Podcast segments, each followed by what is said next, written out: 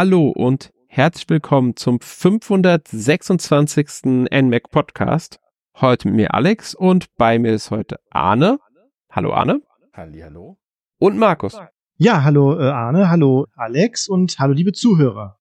Ja, wir wollen heute über Quake 1 und 2 reden. Die sind beide. Jetzt, ich muss jetzt überlegen, wann der erste Teil für die Switch veröffentlicht wurde. Weiß das einer von euch aus dem Kopf? Aber selbstverständlich, am 19. August 2021. 21 war's, genau. Hätte ich es auch Dankeschön. gesehen. Mhm. Genau, weil die nämlich die PlayStation 5 und Xbox Series Version kamen, glaube ich, zwei Monate später oder so raus. Mhm, das kann gut sein, ja. Ja. Und Quake 2 müsste dann letztes Jahr, 2023, erschienen Genau. sein für die Switch. Ich meine im August auch. Ja, am 10. Ja. Ka- 10. August. Ja, also ich wusste, dass der, dass der erste ein bisschen früher war, aber 21 ja klingt gut. Klingt gut, ja. Genau. Ich, ich weiß gar nicht, beim zweiten haben sie es definitiv als Shadow Drop rausgehauen. Beim ersten, Beim weiß ersten auch. nicht mehr. Beim ersten auch, bei der, bei der Ja. QuakeCon. Mhm. Okay. ja, das passt auch datumsmäßig, ne? Ist beides August irgendwie. Mhm, genau. Deswegen. Ja. Das passt sehr gut. Joa. Ja, Quake. Jetzt erstmal, bevor wir über die Spiele an sich reden, die kurz die Frage. Wie sind denn eure Erfahrungen mit Quake? Also habt ihr die Originale gespielt? Welche Teile habt ihr damals gespielt? Ahne.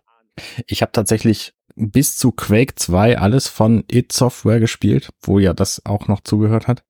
Äh, danach hat das so ein bisschen nachgelassen, habe ich mich anderweitig, anderweitig orientiert. Aber Quake 1 und 2 habe ich auf jeden Fall damals gespielt.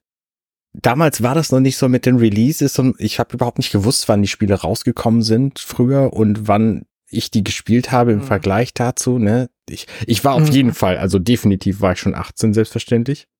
Ähm, Natürlich. und hab die dann halt irgendwann in meiner Kindheit äh, mit 18 gespielt. So. genau. Ja, wie war es denn bei dir, Markus?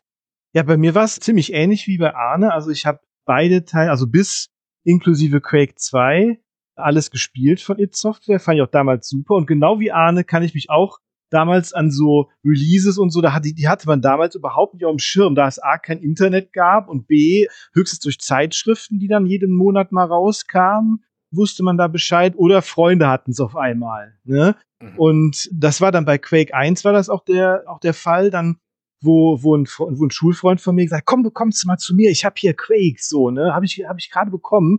Und dann hat er dann da, dafür tatsächlich dann auch noch einen zweiten Computer im Nebenraum aufgebaut und wir haben es dann im Multiplayer gespielt. Das war ja eine Wahnsinnserfahrung damals für mich, zu dem Zeitpunkt.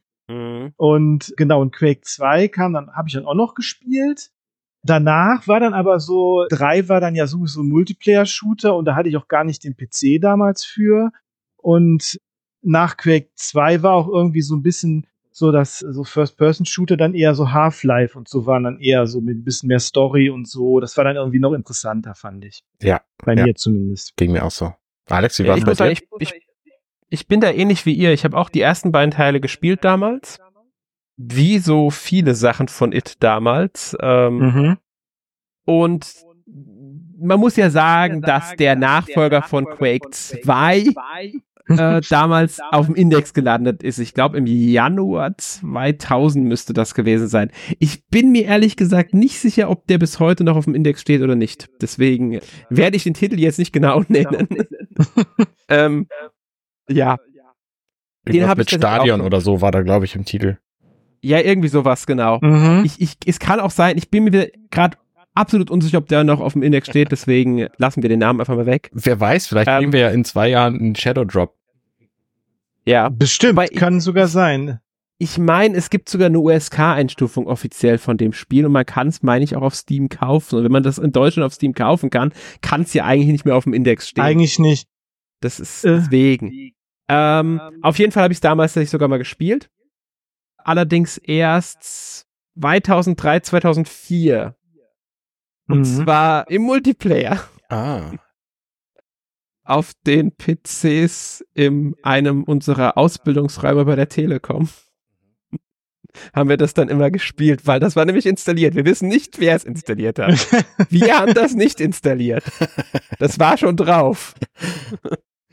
Ja, so, so war das aber damals manchmal tatsächlich. Und dann waren dann irgendwelche PCs irgendwo und dann waren da, war da irgendwas installiert, ob es ob es jetzt Doom war oder keine Ahnung, was irgendwas Ja. war da drauf. Das waren die PCs von den IT-Lern, also ja. Ja, genau, Ja. die haben dann halt da immer irgendwas installiert, ja. Genau, und da konnten wir das halt dann spielen. Äh, die danach habe ich alle nicht gespielt von der Reihe, also muss ich ganz ehrlich sagen, ich habe weder den vierten Teil gespielt, noch diesen Enemy Territory hieß der, glaube ich. Mhm, Ähm. Was? Es gibt einen vierten Teil, da weiß ich nichts von. Doch, Wirklich doch, nicht. der, der kam auf der, das war so die Xbox 360-Zeit, wo auch alle so grau-braunen Militärshooter rauskamen. Da war dann auch Quake 4 dabei. Ja. Genau. Ist, ist auch tatsächlich die Fortsetzung von der Story von Quake 2. Ja, ah, ganz okay. genau. Weil Quake, weil der, weil der Teil davor, der zwischen zwei und vier, hatte ja keine, Genau, äh, keine Story. genau. Und dann dürfen wir nicht vergessen, gab es ja auch 2017 das bis heute letzte, wenn man jetzt nicht die Neuauflagen mit ihren erneuten, also neuen Erweiterungen zählt, war ja noch Quake Champions. Mhm. Und Dieses- irgendwie, ja, was war das? War auch so ein Multiplayer-Ding, ne? Ja, ich glaube ein Free-to-Play sogar. Genau. Und, und irgendwie finde ich, äh, also weil ich so, also jeder erwartet auch, dass die Serie auch irgendwie zurückkommt, so wie Doom, so ein, so ein, so wie Doom 2016, so ein, so ein, so ein, so ein Reboot bekommt. Habe ich so Würde den mich gar Eindruck. nicht überraschen, aber das ist ja so ein Mhm. Thema, das wir am Ende des Podcasts vielleicht noch Mhm. besprechen dann. Ja, klar. Was, Ja. was ich an dem Spiel damals beeindruckend fand, war die Musik zum einen. Mhm. War, war ziemlich Ja. gut. Und zum anderen auch einfach diese Grafik. Ne? Ich hatte damals einen 386er PC oder 486er. Jedenfalls konnte ich das Spiel nur in einer Auflösung von 384 Pixeln Höhe spielen. Ich weiß nicht, was Mhm. da das Breitenpendant so ist. 200? War es 200? Nee, nee, also Breite Nee? weiß ich nicht, muss irgendwas bei 500 gewesen sein oder so und dann 384 Ah, okay. Pixel in der Höhe. Das war auf jeden Fall sehr, sehr gering und sehr, sehr, also wenn man nah an die Gegner ranging, dann am liebsten mit der Schrotflinte, die doppelläufige, dann konnte man sie auch erkennen, aber ansonsten. Und der zweite Teil, erinnere ich mich noch, hatte einfach für damalige Verhältnisse unfassbar geile Lichteffekte. Genau, Mhm. genau. Mhm. Ja. Da- Was heute sogar noch wirkt, wenn man sich mal das anschaut, das Spiel, also von damals die Originalversion, muss man schon sagen, wenn man da so einen Blick drauf hat und dann merkt, wie das für damalige Verhältnisse war, das war schon Mhm. sehr, also wirklich, Ja. wirklich. mhm. Aber man muss sagen, es war bei beiden Teilen so, dass die grafisch Maßstäbe gesetzt haben. Der erste ist sogar noch wichtiger eigentlich, würde ich sagen. Also der erste ist so in so in der Spielegeschichte, glaube ich, so eines der wichtigsten Spiele, glaube ich, tatsächlich, würde Ja. ich sagen.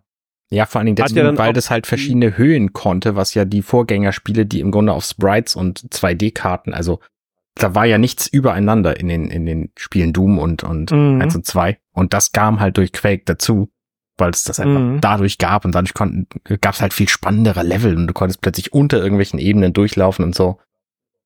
Schon Ja, beeindruckend. ja, und das hat ja auf, auf jeden Fall, also der, der John Carmack, der hat die Engine ja programmiert, ne, der auch die Doom Engine programmiert hat und der hat ja, da- das war eigentlich so das, glaube ich, auch die Möglichkeit, jetzt erstmal überhaupt richtig 3D-Grafik so darzustellen, ne, auch für, für andere Entwickler halt. Ne? ja. Ja, die, die Quake Engine damals war mit, war wirklich, wirklich wichtig für die Zeit damals. Wurde dann natürlich von der Quake 2 Engine abgelöst und von der Half-Life Engine. Das waren so die beiden Nachfolger dann, wenn man so weiterdenkt. Aber es war damals schon was sehr bedeutsam. Ich weiß jetzt nicht genau, welche Spiele in dieser Engine genau entwickelt wurden. Da war, gab's, denke ich, schon ein paar Bestimmt. mehr als jetzt nur äh, Quake. Und ob wir sie Bestimmt. nennen dürften, weiß ich auch nicht. Ein paar da, darf man nennen. Also es gibt sicher welche, die man nennen darf. Zum Beispiel X-Men, The Ravages of Apocalypse. Mm. Ach, das ist auch in der Quake Engine, okay. Ja, das ist auch in der. Ähm, Ansonsten, ja, ich wüsste jetzt nicht, welche Spiele es, es verboten wären, welche nicht. Also, weil viele sind ja auch einfach zu alt. Das kann sein, dass die automatisch schon von der Mhm. runtergefallen sind. Bei der Quake 2 Engine bin ich mir zumindest bei einem Spiel sicher, dass es damals auf dem Index stand. ähm, deswegen lasse ich mir weg, aber ich glaube, das ist ja, also aber ich bin mir zu unsicher, ob ich, deswegen nenne ich mir die Titel nicht. Aber es gab dann vor allem waren es Shooter, muss man sagen, die Naja, klar. genutzt wurden. Genau, damals hießen die auch Shooter noch Doom-Clones. Ne? Da gab es ja gar keinen. So in Ja, den 90er, 99er waren das Doom-Clones. Ja, wobei das bei, bei den Quake, die Quake Engine, das waren die meisten Spiele, die auf die Quake Engine gesetzt haben, beziehungsweise vor allem die auf die Quake 2 Engine gesetzt haben, waren dann schon in die frühen 2000er auch tatsächlich. mhm. In den Mhm. 90ern gab es da gar nicht so viele Spiele. Es waren eher die frühen 2000er. Mhm. Interessanterweise haben wir dieses, dieses Jahr, haha, letztes Jahr, 2023, sogar zwei Spiele mit der Quake 1 Engine bekommen. Ach. Ja. Ja, was? Bolt ja, Gun? Ähm, ja. einmal Rest, Res Aeon of Ruin von. Richtig. Ähm, Ja, ja, richtig, genau. Das ist Genau, so, so von- ein von, Fantasy-Shooter, ne? weiß ich jetzt gerade, ist das nicht von Killpixel ist es entwickelt. Mhm. Und dann gab's noch, gibt's noch Blood West. Mhm. Ah, okay, das, ist auch noch. Ein Stealth-Shooter mit Eldritch Horror-Elementen, Western-Setting und so weiter. Das ist etwas größer, glaube ich. Die haben beide diese Quake-Engine genutzt. Ob sie die jetzt original benutzt haben, ich denke eher, dass die da massiv dran gebaut haben, nochmal, sondern nur diese Grundlage genutzt haben. Mhm. Mhm. Aber das sind so die zwei aktuellsten Spiele, die es wohl mit dieser Quake 1 Engine gibt. Bei, bei Quake 1, Engine- äh, bei, bei Quake 1 sollten wir natürlich auch nochmal sagen, dass die Entwicklung des Spiels, die lief ja gar nicht sauber. Ne? Also es war ja, es war ja absolutes Chaos und war auch eher zuerst sollte Quake ja auch ein Action-Adventure mit Rollenspielelementen werden. Das hatte der John Romero sich so ausgedacht, mit so einem, ich glaube, mit so einem Typen, äh, der einen Hammer äh, ähm, Ja, so ein Torverschnitt äh, oder so. Genau, so ein Torverschnitt und der dann diese Quakes deshalb mit dem Hammer auf den Boden haut und so und dann äh, aus sollte reist er durch verschiedene Zeitepochen und so. Das war ein richtig ambitioniertes Ding, was der da eigentlich vorhat. Das hat er danach dann selber mit mit seinem Daikatana dann noch irgendwie umgesetzt.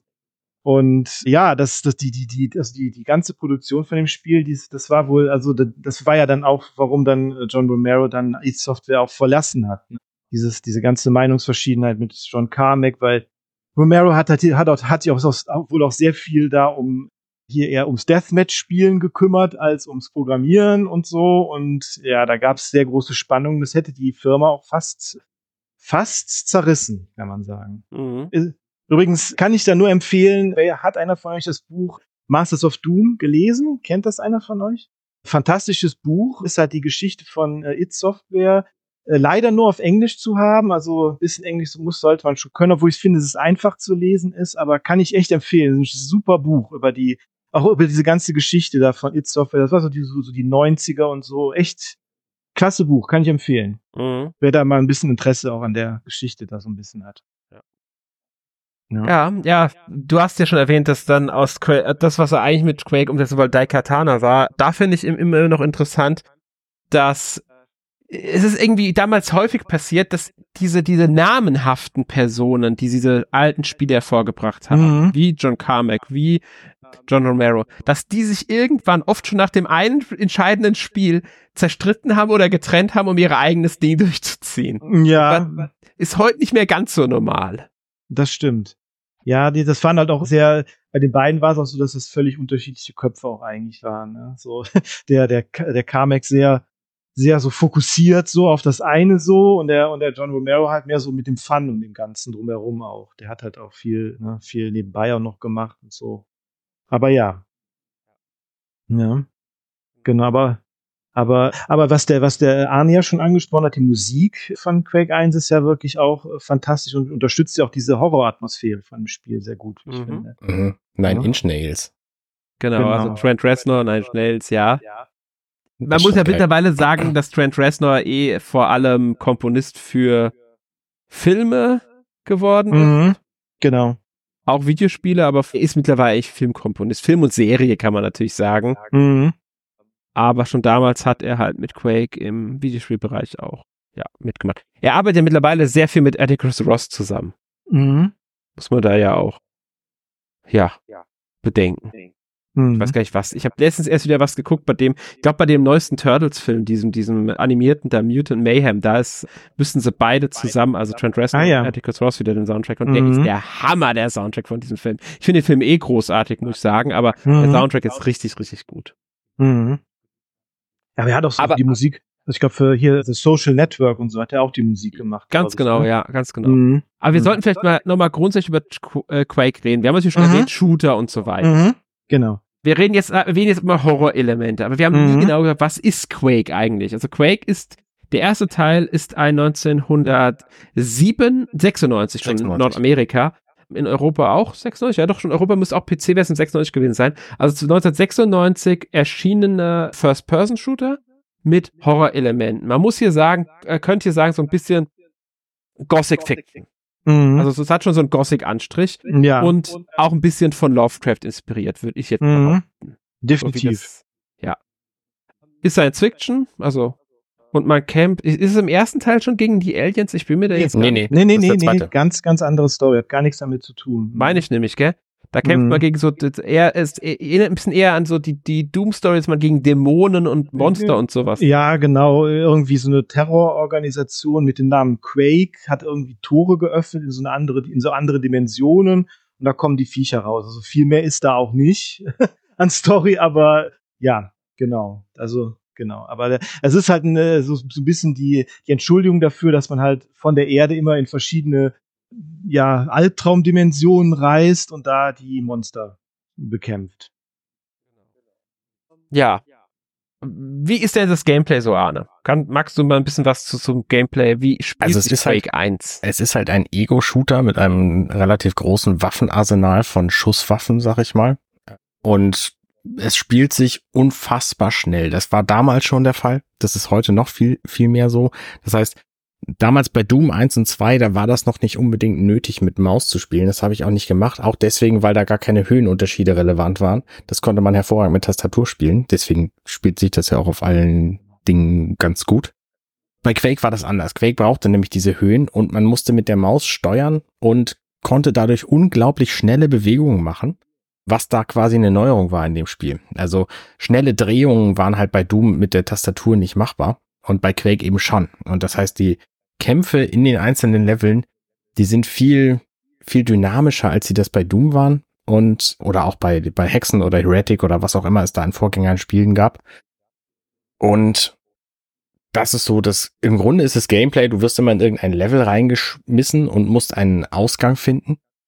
Und unterwegs musst du möglichst viele Geheimorte finden und möglicherweise auch ein paar, ich sag mal, Rätsel lösen. Wobei die Rätsel mehr zu den Geheimorten führen, als tatsächliche Rätsel im Fortkommen in, der, in diesem Level sind, würde ich mal sagen. Mhm. Ja, das ist, man muss halt sagen, du, du sagst schon richtig, für damalige Verhältnisse war das was Besonderes. Sie haben ja schon erwähnt, dass es dieses 3D war. Und ich denke, weil es ein, eigentlich das erst, als die ersten Spiele dieser Art war, das wirklich komplett 3D war, war auch die Maus so wichtig, weil man hat diese neuen Möglichkeiten einfach genutzt, die die Spielentwicklung damals gegeben hat. Und das hat natürlich das Gameplay auf eine ganz andere Stufe gehoben. Und das haben sie im zweiten Teil, der ja, wenn man bedenkt, nur anderthalb Jahre später erschienen. Das ist nicht mehr anderthalb Jahre später ist der erschienen. Das ist, das ist damalige Entwicklungszeiten halt. Ja. Mhm. Allerdings muss auch sagen, Quake 2 war ursprünglich nicht als Quake 2 geplant. Das hat ja, sollte ja eigentlich ganz anders heißen, nur haben sie keinen Namen gefunden, auf den man sich einigen konnte. Und letztlich haben sie sich für Quake entschieden, weil es eine Marke schon war und dann konnte man einfach damit arbeiten. Das erklärt auch, warum Quake 2 so eine komplett andere Geschichte hat. Richtig. Mhm. Ja. Ja. Mhm. Weil jetzt ist es ja seit Zwickchen und, und wir kämpfen auf dem Planeten, wie hieß der, Strogos? Strogos. Drogos, ja. Gegen die Strog, also eine außerirdische Rasse, die die Erde angegriffen hat und wir sind halt Teil der Invasionsstreitmacht, die halt im Grunde ja zurückschlägt. Und ja, dadurch ist es halt wesentlich futuristischer, anderer Planet, Science Fiction und so weiter. Dieses ganze dämonische, mystische Welten und so, das fehlt jetzt komplett halt Mhm. äh, während wir das hier halt wirklich diesen klassischen Science Fiction haben.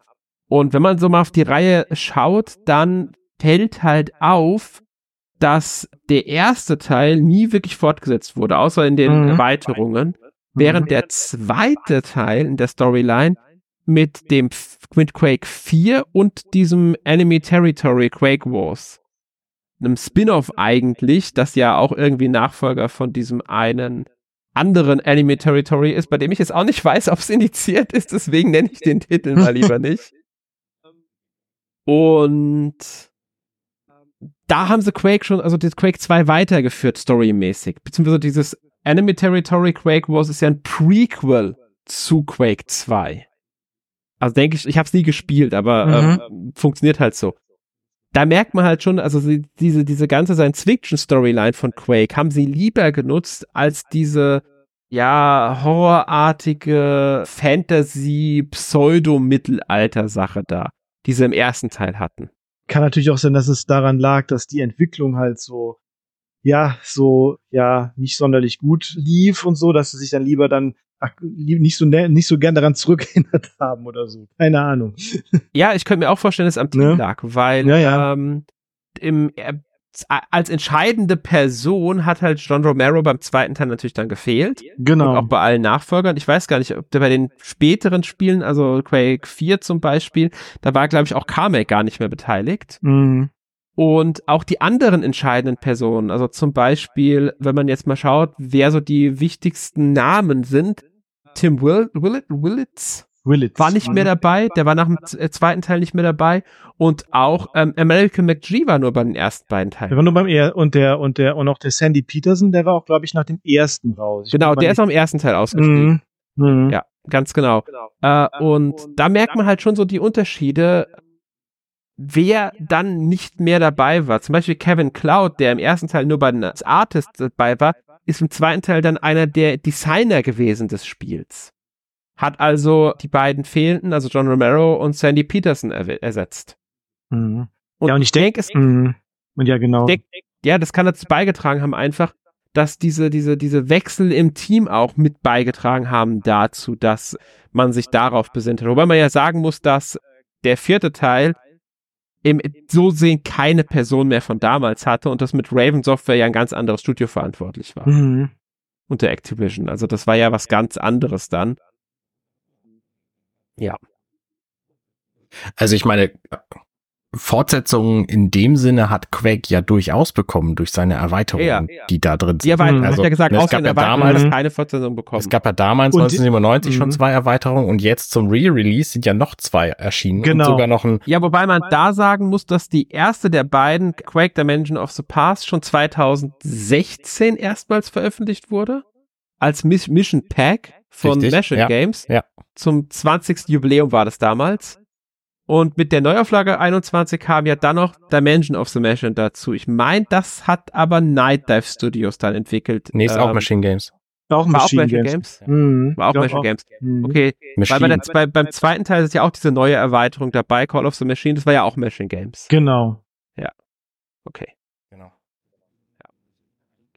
Da, also die, in der Hinsicht haben sie es natürlich fortgesetzt, wenn man jetzt diese neue Erweiterung von 2016 Mhm. und 2021 sieht. Wobei ja das Dimension of the Past, glaube ich, storymäßig zwischen den bei zwischen Quake und den beiden er ersten Erweiterungen von 97 spielt. Wenn ich mich jetzt nicht komplett Das täusche. kann gut sein, ja. Ich meine, so war das. Während Dimension of the Machine dann ganz am Ende angesetzt wird, also als wirkliche Fort als Fortsetzung von allem nochmal. Hm, Ja, kann sein. Also ich finde so die, das, das, das Szenario von Quake 1 finde ich halt sehr außergewöhnlich. Also es ist sehr, sehr einzigartig. Und da finde ich Mhm. schon auch Potenzial, da irgendwie noch was in diesem, damit zu machen, finde ich. Ja. Fände ich eigentlich auch sehr schön, wenn sie aber was komplett Neues mitmachen. Da könnte man viel bei rausholen, gerade durch dieses Dark Fantasy, Mittelalter, Science Fiction, Mischmasch mit Mhm. Lovecraft-Zeug. Kannst du Mhm. da unglaubliche Möglichkeiten auch nach heutigen Standards umsetzen, weil du bist nicht mehr eingeschränkt in gewisser Weise. Du kannst viel ganz anders arbeiten. Ich will jetzt nicht sagen, es ein Open-World-Spiel wird. Das brauchst du nicht zwingend. Aber schon wenn man sich die Doom-Spiele, die beiden neuesten anschaut, merkt man, was heutzutage aus so einem Spiel werden kann, wenn man das Mhm. richtige Konzept dafür hat. Und ich denke, das wäre bei einem neuen Quake, das sich an dem ersten orientiert, auch möglich. Es muss ja keine Fortsetzung sein in dem Sinne. Es kann ja auch einfach nur diese Welt aufgreifen, die sie da geschaffen haben und das neu umsetzen, neu Ja, wie- interpretieren. Ja, ja, genau, irgendwie so, ein- so ein Reboot, genau wie äh, das Doom 2016 ja auch. Genau. ist, ne? Und man spielt halt dann wieder den Ranger, Mhm. wie er dann später genannt wurde. Ich glaube, mit dem dritten Teil kam der Name Ranger dazu für den Hauptcharakter Mhm. im ersten Teil. Mhm. Weil, weil, weil man den dann ja auswählen konnte, ne, als einen Ganz der genau. Charaktere. Ne? Mhm. Was, was hättet ihr denn gerne, also was wären denn eure Anforderungen an so eine Erweiterung für Quake? Ich meine, das Spiel, so wie es ist, hat ja jetzt schon einiges an Content auch in den letzten Jahren dazugekriegt. Ich meine, alleine der Horde-Mode, der ist schon ziemlich cool. Also ich weiß gar nicht, was Ja. ich von einem neuen Quake erwarten würde. Oh, Im Endeffekt einfach wirklich einen neuen Teil. Also ähm, Mhm. ich wüsste jetzt ehrlich gesagt nicht, was es anders machen sollte. Es müsste auf alle Fälle also äh, natürlich neue Grafik wird's kriegen, also es wäre modern, äh, optisch modern, einen neuen Engine und, und halt mit den heutigen technischen Möglichkeiten, da könnte ich mir das halt wirklich vorstellen, dass es richtig, richtig gut aussehen könnte am Ende auch. Dafür müsste halt dann Machine Games erstmal wieder Zeit haben für so ein Spiel, weil das wären die, denen ich es dann in die Hand geben würde tatsächlich. Vielleicht zusammen mit Night Dive, aber äh, das wäre so Machine Games. Die haben ja auch die Wolfenstein-Spiele entwickelt, jetzt krass sind ja Indiana Jones dran, okay aber die werden so, denke ich, prädestiniert und dann ein modernes, wirklich mit moderner Grafik, aber halt diesem Gameplay. Das heißt, schön, schnell und, und vor allem auch dieses Setting nutzen. Und dann kann es gerne auch levelbasiert sein. Oder teilweise, also levelbasiert, mit vielleicht einer Hubwelt, einer größeren oder sowas, aus der wir dann immer wieder mal in diese Level reinkommen. Aber in der Hubwelt müssen wir dann Aufgaben, auch lösen, die wir, die uns dann erst die Portale in diese anderen Dimensionen öffnen.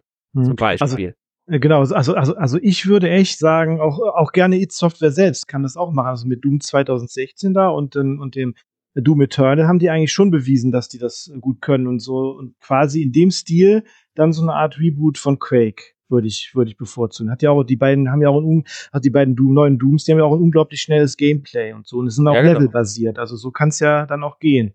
Ne? Ja. Ich, ich muss gerade erst überlegen, was die außer dem neuen Doom entwickelt haben in den letzten Jahren. Was ist äh, Software? Ja, yeah, It Software. Die hatten noch Rage, Rage 2. Oh, muss sagen, Rage 2 fand ich auch ein sehr, sehr schönes Spiel. Da waren mhm. sie ja zwar nur als äh, Co-Developer mit dran, mit zusammen mit Avalanche Studios, mhm. aber Rage 2 war auch ein sehr schön, auch sehr schnell, muss man sagen. Also da merkt man schon so auch diese, diese Doom-Sachen von der Geschwindigkeit und allem her, die sie da mit den beiden mhm. neuen Dooms hatten. Ja. Mhm.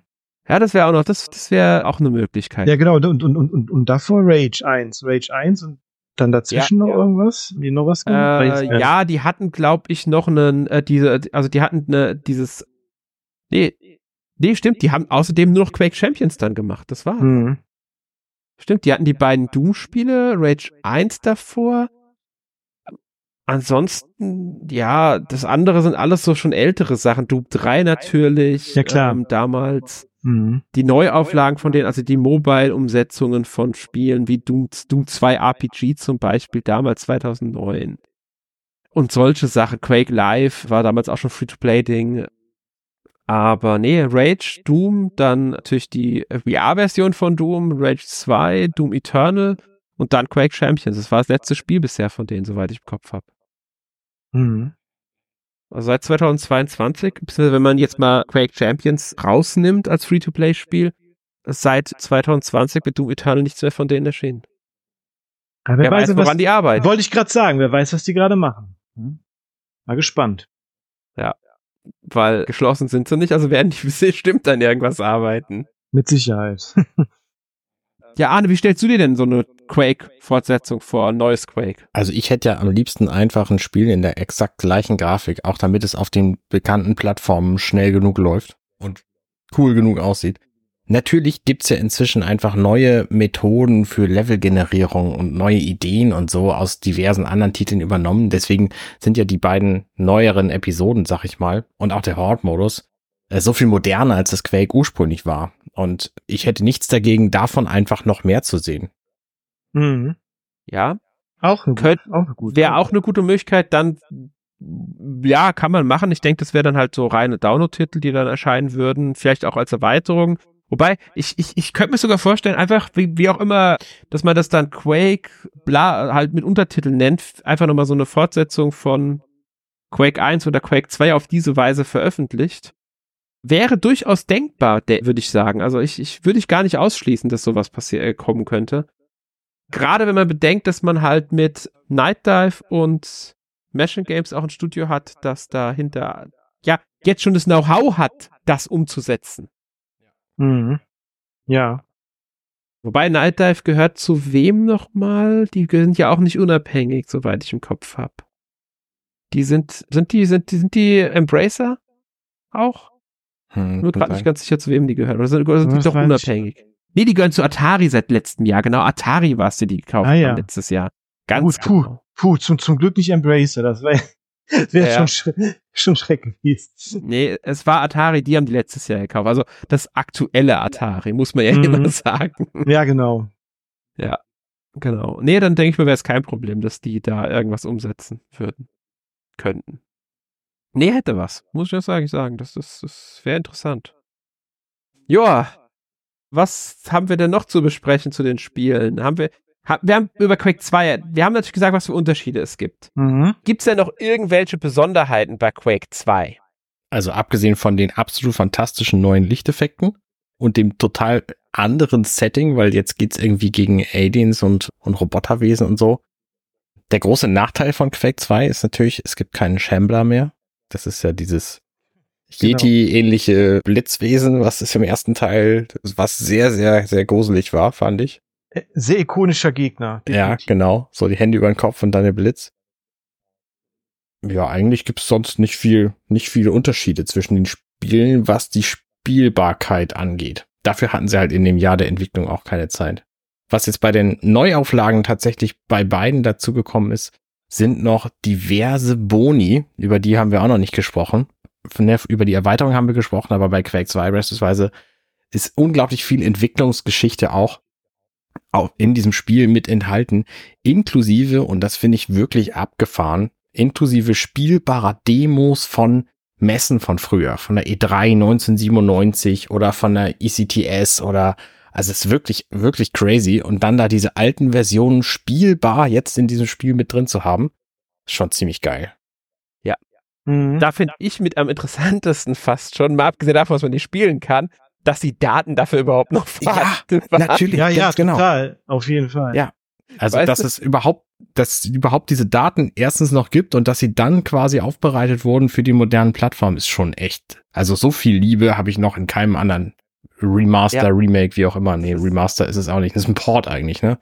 Ja, nee, es ist, es ist ein Remaster tatsächlich. Also Quake gilt als Remaster. Da sollten wir mal eine Podcast. Ach so. nee, also Quake ist ganz klar ein Remaster. Dafür wurde zu viel daran gemauschelt und gearbeitet. Aber was man, was ich doch erwähnen wollte, man muss man sich vorstellen, die haben diese Demo-Daten von damals noch, etwas, das keiner mehr braucht eigentlich. Und bei Mass Effect, Mhm. bei der Trilogy, haben sie einen kompletten DLC nicht mehr integrieren können, weil die Daten verloren gegangen sind. Bescheuert. Ja, Das ist schon hart. Aber man muss auch sagen, Quake, Quake und Quake 2 passen wahrscheinlich einfach auf fünf Disketten. Während Ja. die Mass, Mass Effect Daten wahrscheinlich eine äh, eigene Schwerkraft haben. Das stimmt. Aber man muss sagen, es ist ja auch nur ein, einer der kleinsten DLCs trotzdem. Es war ein externes Studio. Man kennt ja die Gründe, warum es jetzt nicht mehr da ist, aber trotzdem ist es halt schon so, es ist ein bisschen schade. Auch wenn es der schlechteste DLC ist, den kein Mensch braucht. Wollte ich gerade sagen. Ähm, Ja, war's denn? ich weiß es gar nicht. Das ist dieser, dieser, dieser Arena, wieder auf dieser Stay Pinnacle Station. Ach, Wo ja. man, ja, solange Genau. Lair of the Shadow Broker dabei ist, alles gut. Ja, ja, der ist dabei. Nee, aber da, genau an sowas merkt man halt auch, die, die, wie, wie viel Mühe in so ein Remaster gesteckt wird. Wenn auch noch die Bonusinhalte überzeugen können, dann ist das nochmal so, so, klar, es gibt auch Remaster, muss ich dazu sagen, die können mit Bonusinhalten super überzeugen, aber das eigentliche Spiel ist eher, mm, ja, ich sag nur Metal Gear Solid, äh, Ja, Master Street Fighter Collection 30. Volume Mhm. 1. Oh, Street ja. Fighter 30th Anniversary Edition, da waren die Online-Spielbarkeiten der Spiele auch nicht so geil. Ja. Und genau das ist, also man muss immer so das be- sehen, weil, weil kann natürlich trotzdem gute Boni haben, aber das ganze Ding umsetzen. Hier haben wir ja das Komple Gesamtpaket. Ich meine, man muss sagen, das Spiel wurde für die, äh, jetzt mal auf die Switch-Version bezogen. Die Grafiken wurden natürlich alle hochberechnet in HD-Auflösung und so weiter und so fort. Und auf der Switch läuft es flüssig, denke ich mal. Ich habe es auf der Switch ja selbst nicht gespielt. Ja, sehr. Und bei Quake 2 sind sie noch hingegangen, haben Textur und Lichtdesign verbessert. Was ja auch nicht selbstverständlich ist. Es gibt Remaster, die machen deutlich weniger und sind trotzdem super Remaster. Ja, Muss man halt auch ja. festhalten. Also, dazu haben sie noch, ja, sprich ruhig weiter. ja, dazu haben sie noch das Audio remastert, also Ja. aufgefrischt, angepasst und die alten Soundtracks mit drin. Ja. Das ist halt, Und die Ja, haben auch, die ja. haben auch die Modelle komplett überarbeitet und beispielsweise das Wasser komplett neu generiert. Also es sind wirklich abgefahrene Dinge Mhm. drin. wenn man da mal hinguckt, mir fällt nur ein anderes Remaster ein, das in dieser Hinsicht vergleichbar ist, und das war Metroid Prime Remastered. Das ja, auch bei der Grafik Mhm. einige Sachen komplett Wobei- neu gestellt hat. Wobei Nintendo natürlich wahnsinnig verschlossen ist, was die komplette Entwicklung von Dingen angeht. Das ist da halt alles nicht Ja. drin. Das, das stimmt, das stimmt. Also ich meine jetzt nicht an, die Bonusinhalte meine ich jetzt nicht, ich meine jetzt wirklich nur, was technisch an dem Spiel Na gemacht ja. wurde. Ja, ich Ja. meine, gut, ich meine, also also ich finde Night Dive, die machen schon ziemlich viel, also die machen ja wirklich tolle Remaster allgemein Ja. von den von so alten First-Person-Shooter. Ich finde auch den von Exhumed oder Power Slave finde ich auch fantastisch. Also das ist auch richtig, richtig gut gemacht. Ich meine, da ist es ja so, das ist ja so ein, auch so ein Shooter, so alter Ägypten-Szenario. Das habe ich damals unglaublich gerne gespielt auf dem Sega Saturn. Und die Sega Saturn, bzw. die Konsolenversion, das war eine komplett andere, anderes Spiel als die PC-Version. Die PC-Version war dann eher so ein Standard-Shooter mit Leveln und so, während die Saturn oder ich weiß, ich glaube die PlayStation-Version auch ein bisschen Metroidvania-Einschlag haben. Die haben, es gibt so eine Hub-Welt, mit dem man, und man findet in einzelnen Leveln immer so Artefakte, mit denen man zum Beispiel fliegen kann und so weiter und kommt dann da äh, durch in ganz andere Level von der Hub-Welt rein. So. Und bei diesem Remaster haben die halt diese beiden Spiele kombiniert. Also das Original-PC-Spiel und den, die, die, die Konsolenversion und haben daraus quasi auch so ein neues Spiel quasi gemacht. Aber die einzelnen Versionen sind auch noch spielbar. Also finde ich auch fantastisch, was die da gemacht haben. Die machen insgesamt sehr gute Arbeit. So. Ja, wenn man mal einfach auf die Liste von denen auch schaut. Alle drei Turoks mittlerweile. Letzte ist ja jetzt 2023 erschienen. Mhm. System Shock. Doom 64, System Shock, Mhm. ähm, die ähm, Remaster. Ähm, ähm, Shadowman, Forsaken. Jetzt erscheint im Februar, also Ende des, ein paar, zwei Wochen oder so müsste das jetzt sein, wenn der Podcast erschienen ist, Star Wars Dark Forces Remaster. Mhm. Ja. No, System Shock 2 Enhanced Edition steht immer noch aus, muss man dazu sagen. Die fehlt Mhm. noch. Ja, die haben Ähm, übrigens, dafür haben sie das Remake von System Shock letztes Jahr veröffentlicht als Neuentwicklung. die haben übrigens auch, und das zeigt auch, dass sie nicht unfehlbar sind, Blade Runner Enhanced Edition gemacht. Ja, genau. Ja, das, das stimmt. Das ist das Einzige, was nicht so gelungen ist, ja. Ich will nicht sagen, das Einzige, weil ich habe nicht alles gespielt. Ich kann es nicht zu jedem von denen sagen, weil die haben schon einige Remaster mittlerweile veröffentlicht. Einige davon sagen mir schlichtweg nichts. Also ich kann nicht beurteilen, wie gut dieses Remaster geworden ist. Deshalb, ja, aber dass sie nicht unfehlbar sind, ist ganz klar. Das ist, glaube ich, kein Studio. Auf Dark Forces bin ich aber tatsächlich auch sehr gespannt. Mhm. Ich auch. Auf jeden Fall. Auf jeden Unglaublich. Auch weil weil es im Trailer jetzt schon sehr vielversprechend aussieht, was da gemacht wird im Remaster Mhm. und so. Also es könnte, es könnte ein richtig, richtig gutes Remaster werden. Oh, da fällt mir, das müssten wir vielleicht mal als Redaktionsdiskussion haben. Welche Remaster von alten 3D-Shootern hättet ihr noch gerne? Oh, gute Idee. No Ja. one lives forever. Irgendjemand muss das nennen. Das ja, irgendjemand muss das nennen, auf jeden Fall.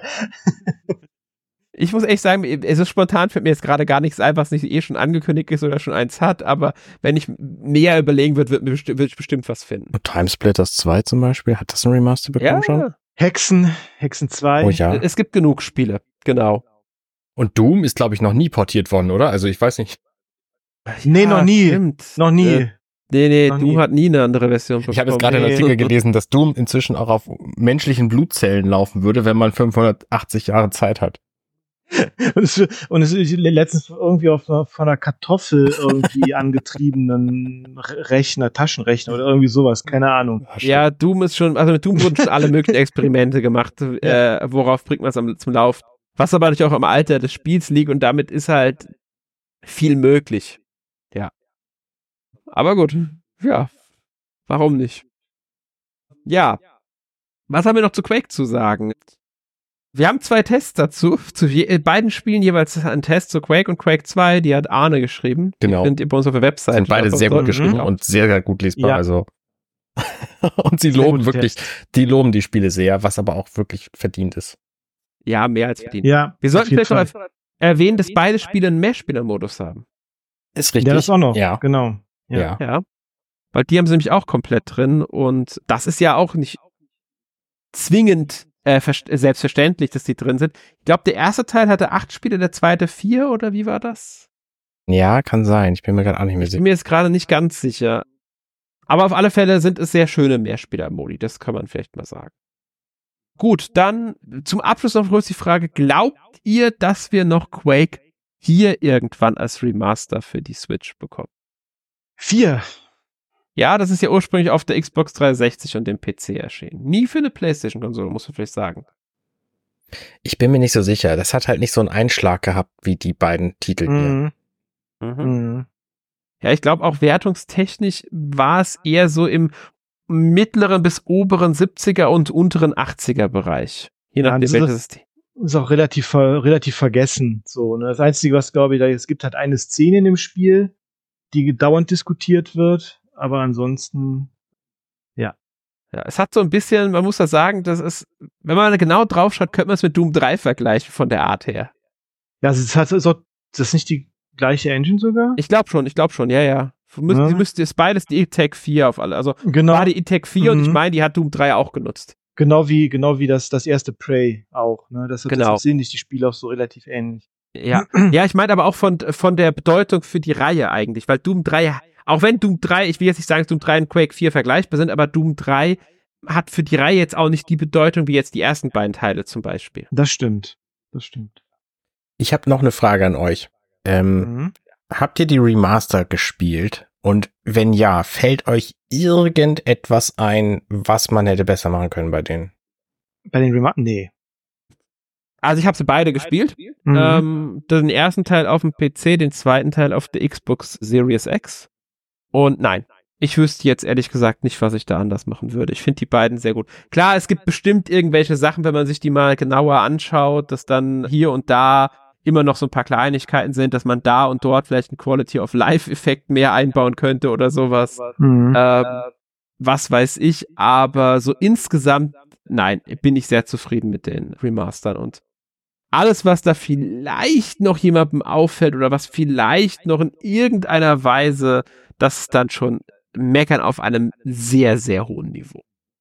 Mir fällt ich- überhaupt nichts ein. Und ich glaube Nee. auch, dass die Spiele so gut gealtert sind, weil die so eine banale, einfache Story haben, wo keine Chance war, dass da beispielsweise Sexismus rein konnte. Weil dadurch gibt es Ja, halt keinen Rassismus in diesen und, und Sexismus in diesen Spielen und deswegen kann man ja heute noch problemfrei spielen.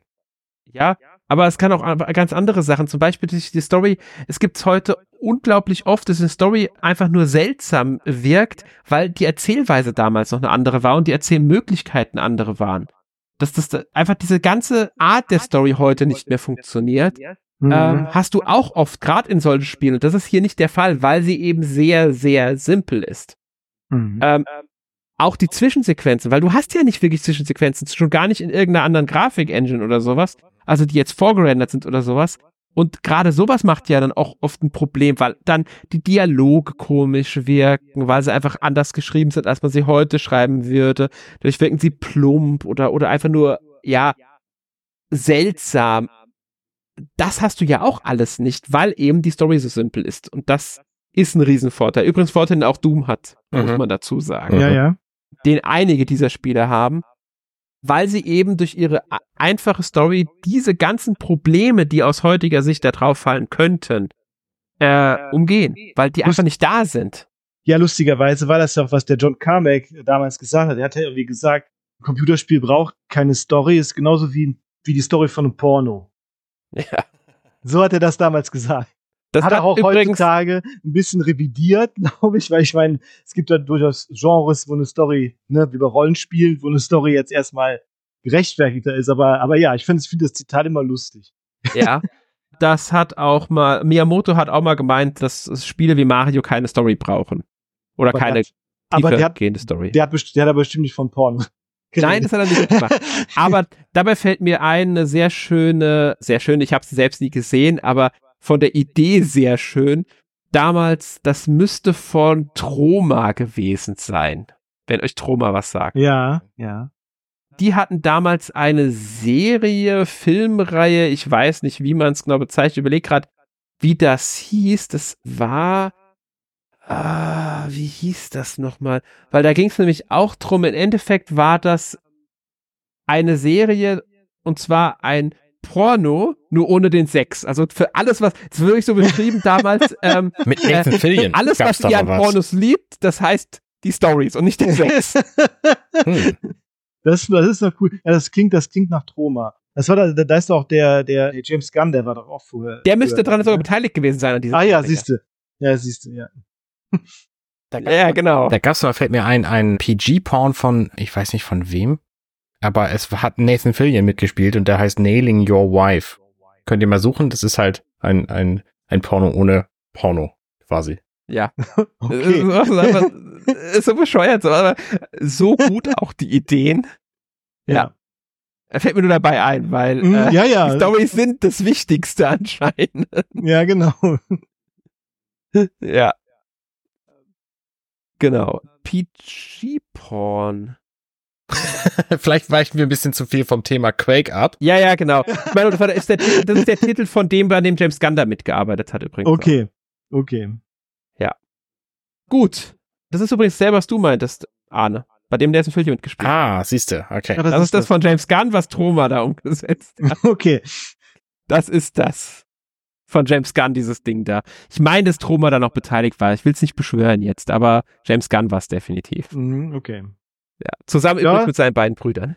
Ja, natürlich. Aber ich kann mir gut vorstellen, dass er sowas gut umsetzen kann. Das äh, klingt, Ja, ja. klingt nach ihm. Das Ja. ist, Mhm. ja. Gut, ähm, was haben Mhm. wir noch zu unserem Thema, um dahin zurückzukommen? Worum, worum ging es nochmal im Podcast? Nein. Ich glaube, wir haben eigentlich soweit alles von gesagt. Wir haben ja schon über ein neues Quake geredet. Ähm, Mhm. Quake 4 Remaster schließen wir eher alle aus, weil es einfach nicht diese Qualität und Bedeutung hat, die die andere, Re- der Rest der Reihe hat. Ja, ich meine, das ist auch zum indizierten Teil der Reihe, denke ich auch, weil das ein reines Multiplayer-Spiel ist. Gut, könnte natürlich sein, dass das noch Ja. kommt, aber Glaube ich nicht dran. hm, Ähm, auch Enemy Territory glaube ich nicht. Obwohl das auf dem PC, glaube ich, sogar Mitte 85er Wertungen bekommen hat. Das soll gar nicht schlecht sein. ah ja, okay. Und das hat ja auch die Geschichte vom zweiten Teil, also die Vorgeschichte vom zweiten Teil erzählt. Das wäre vielleicht sogar noch eher denkbar als jetzt ein anderes, auch weil hier mit John Carmack als Producer, äh, als Progr äh, Programmierer sogar halt natürlich eine alte, eine sehr bekannte alte Person von den Ursprungsspielen zurückkam. Mhm. Und auch Kevin Cloud ist für den Teil als Producer zurückgekehrt, nachdem er ja bei den ersten drei Teilen, glaube ich, dabei war und bei Doom 1 und 2. Mhm. Also, vielleicht, aber ich weiß halt nicht, wie es hier mit der Rechtelage auch ist, weil das war ja damals Splash Damage, die es entwickelt haben und Activision als Publisher und deswegen muss man ja auch immer schauen, wie geht das dann, geht das denn ohne, weiteres. Wobei Quake, die Marke liegt bei Bethesda, oder? Bestimmt, ja. Ich denke Müsste auch. sein.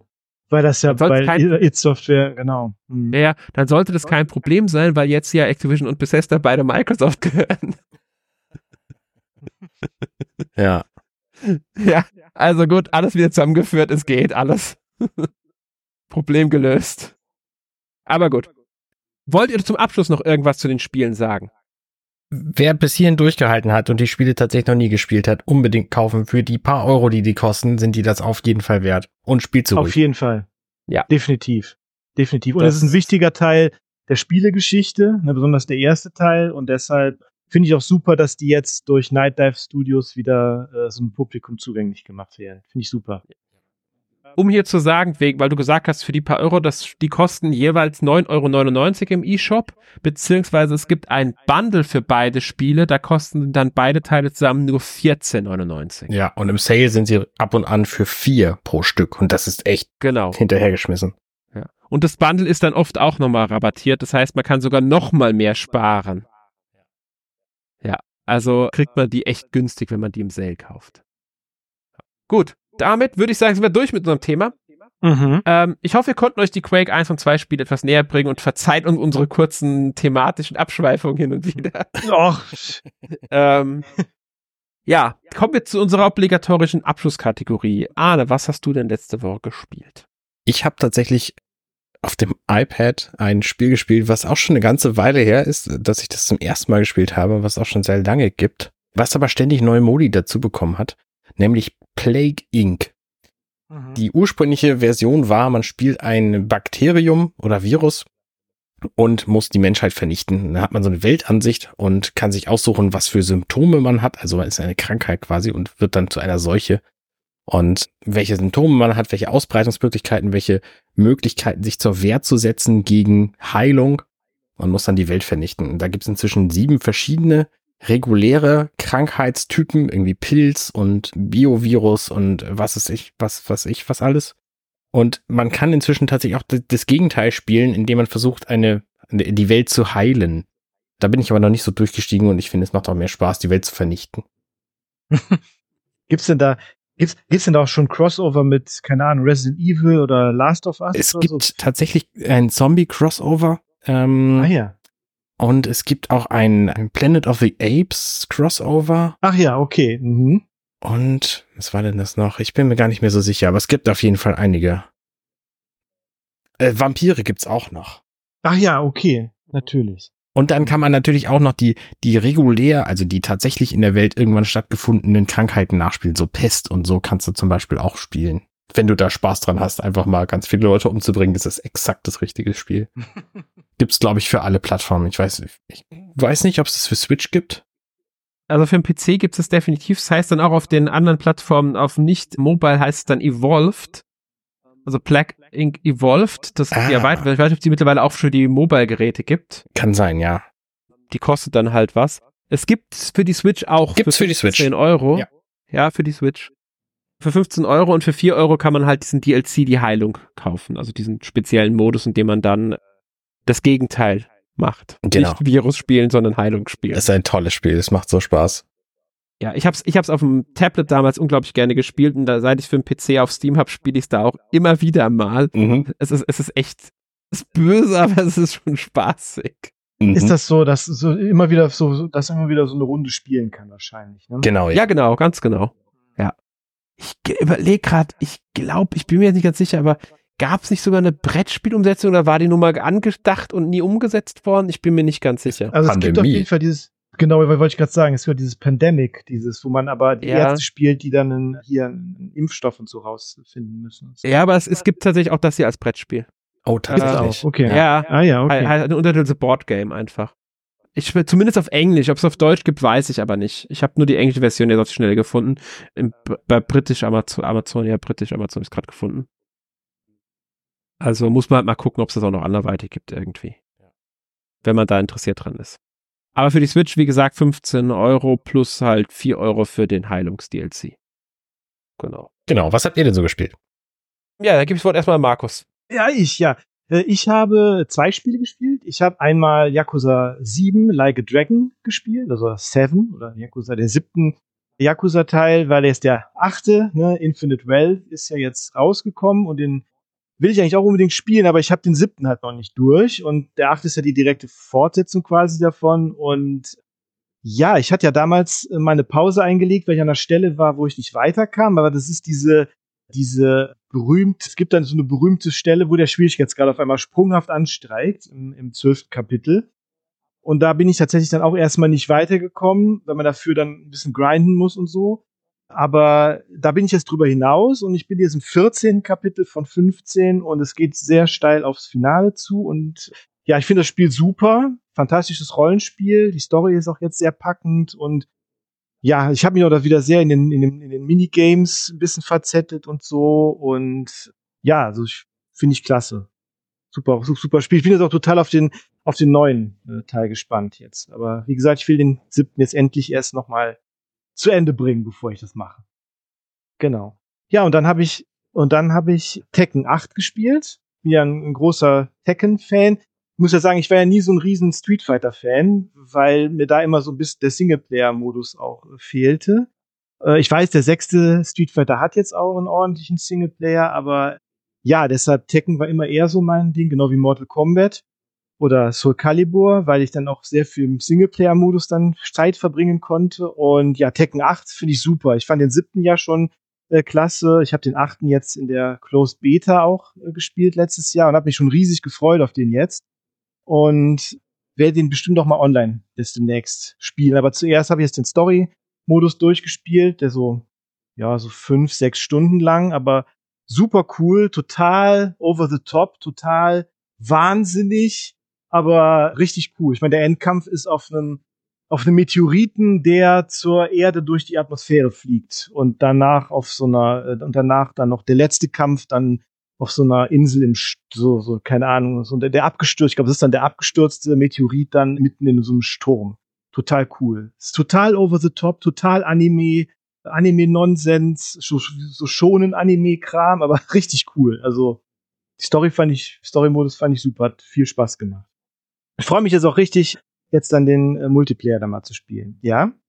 Ich finde es so interessant, dass Tekken jetzt im Re äh, einen Weltrekord aufgestellt hat. Ja, was denn? Das Tekken hat, ist jetzt die Videospielreihe mit der am längsten laufenden, durchgängigen Story.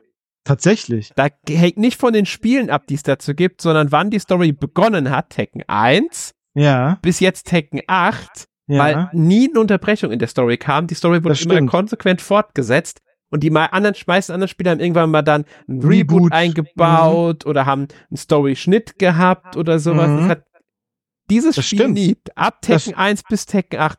Und damit sind sie jetzt den Weltrekord als die am längsten laufende Videospielgeschichte aller Zeiten. Tatsächlich, das finde ich interessant. Ja, das stimmt, aber Street Fighter ist ja immer, ich glaube, das, ich glaube, erst mit dem sechsten sind sie erst hinter dem dritten, ne, setzen sie erst den dritten Teil fort, ne, weil der vier und fünf immer davor gespielt haben. Oder. Äh, weiß ich jetzt gerade nicht. Ich bin nicht so in der Story von Street Fighter drin. Ich habe auch 4 und 5 Mhm. nie wirklich gespielt. Ehrlich Mhm. gesagt, ich bin nach Street Fighter 2 Turbo ziemlich ausgestiegen Mhm. und jetzt im sechsten erst wieder zurückgekommen.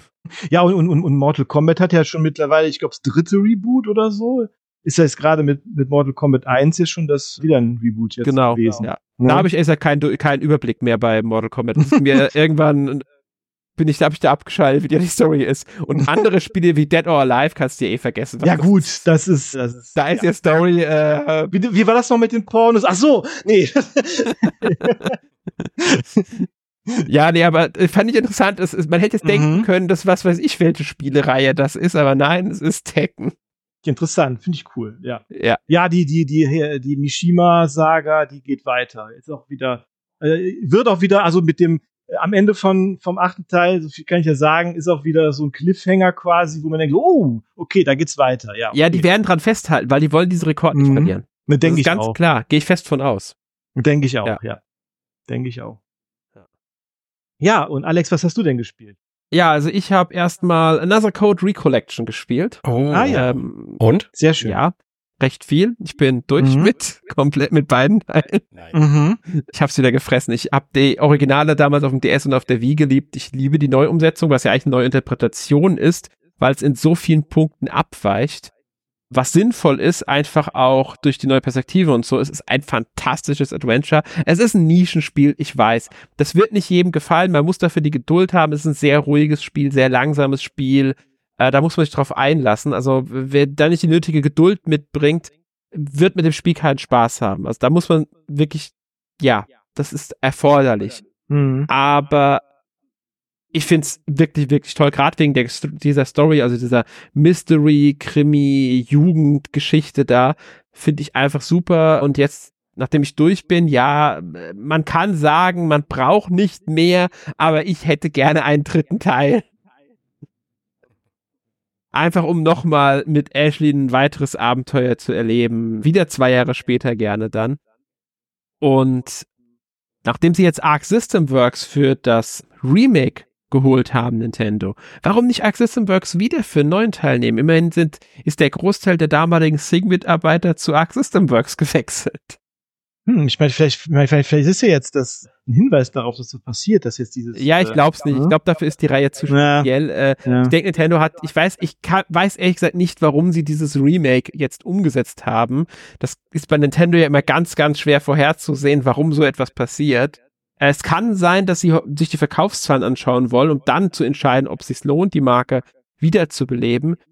Ich denke, ähnlich war es damals bei Famitsu Detective Club, dass sie das da auch mit testen wollten, inwieweit sich ein neuer Teil lohnt davon. Hm. Äh, vielleicht haben sie einfach nur gedacht, ja, das sind Spiele, die jetzt mal wieder eine Neuauflage verdient haben und die Produktion ist ja nicht so teuer dabei.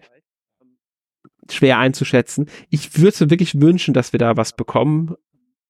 Ich glaube aber, dass das ganze Autorenteam dahinter, also die Verantwortlichen, besonders die Hauptfall für die Story, ich glaube, die sind alle nicht mehr dabei. Ah, okay. Und da, Ja, aber- ich, es ist nicht schlimm. Man kann trotzdem was, denke ich, umsetzen. Also ich denke, das ist möglich.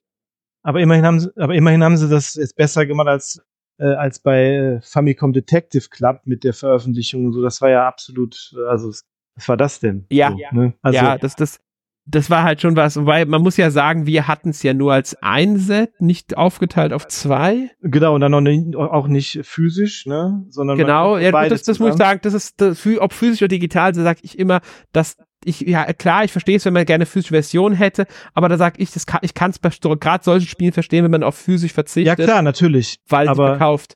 Aber, aber, ähm, aber halt die Tatsache, ja. dass man da nur beide Teile zusammen kaufen kann, das war halt Ja, gut, schon, das kannst du hier aber auch nur machen. Ach ja, gut, ja, gut, okay. Ja, die sind sogar so aufgebaut, dass du den zweiten Teil erst spielen kannst, wenn du den ersten durchgespielt hast. Oh, okay. spannend. Ja, aber das liegt, ist auch Story begründet, muss man ganz klar sagen, weil der zweite Teil schließt dann, auch ohne dass du ins Hauptmenü zurückgeworfen wirst, hast du den ersten durchgespielt, gehst direkt in den zweiten über und das macht einfach Sinn. Der spielt immerhin zwei Jahre später, die Story greift den ersten Teil auf, deswegen ist es sinnvoll. Also du musst den ersten Teil beenden, um den zweiten Teil zu spielen. Da sie aber die Möglichkeit hatten, jetzt alles anzupassen beim Remake, einmal optisch, also Grafik, aber auch die Perspektive ist jetzt ja identisch und auch die Spielmechaniken sind jetzt aufeinander angepasst sogar das Design von dem äh, das, also dem Gerät, das Ashley mit sich führt, das ja im ersten Teil wie der Nintendo DS aussah, im zweiten Teil auf einmal wie der Nintendo DSi, glaube ich, haben sie jetzt vereinheitlicht. Und dadurch wirkt es alles viel mehr aus, wie aus einem Guss, das Ganze, die beiden Spiele. Und deswegen, es macht Sinn, dass die so ineinander übergehen. Ich weiß aber auch nicht, was sie kosten. Ich müsste jetzt ehrlich gesagt 50 Euro, glaube ich, kostet das, was vollkommen in Ordnung ist. Meiner Meinung nach für zwei Spiele in einem. Ja, nee, 60 Euro sogar tatsächlich. Sehe ich gerade. Sind sogar 60 Euro. Es gibt eine Retail-Version davon, soweit ich im Kopf habe. Hast du die? Ja, ich, ich müsste die Retail bekommen haben. Also das Spiel. Ich habe das Retail, wenn ich mich jetzt nicht komplett täusche. Ich, ich habe den Überblick verloren und ich habe ehrlich gesagt in meinem Chaos hier neben mir, in dem wahrscheinlich auch irgendwo die Hülle liegt, finde ich das jetzt auf die Schnelle nicht.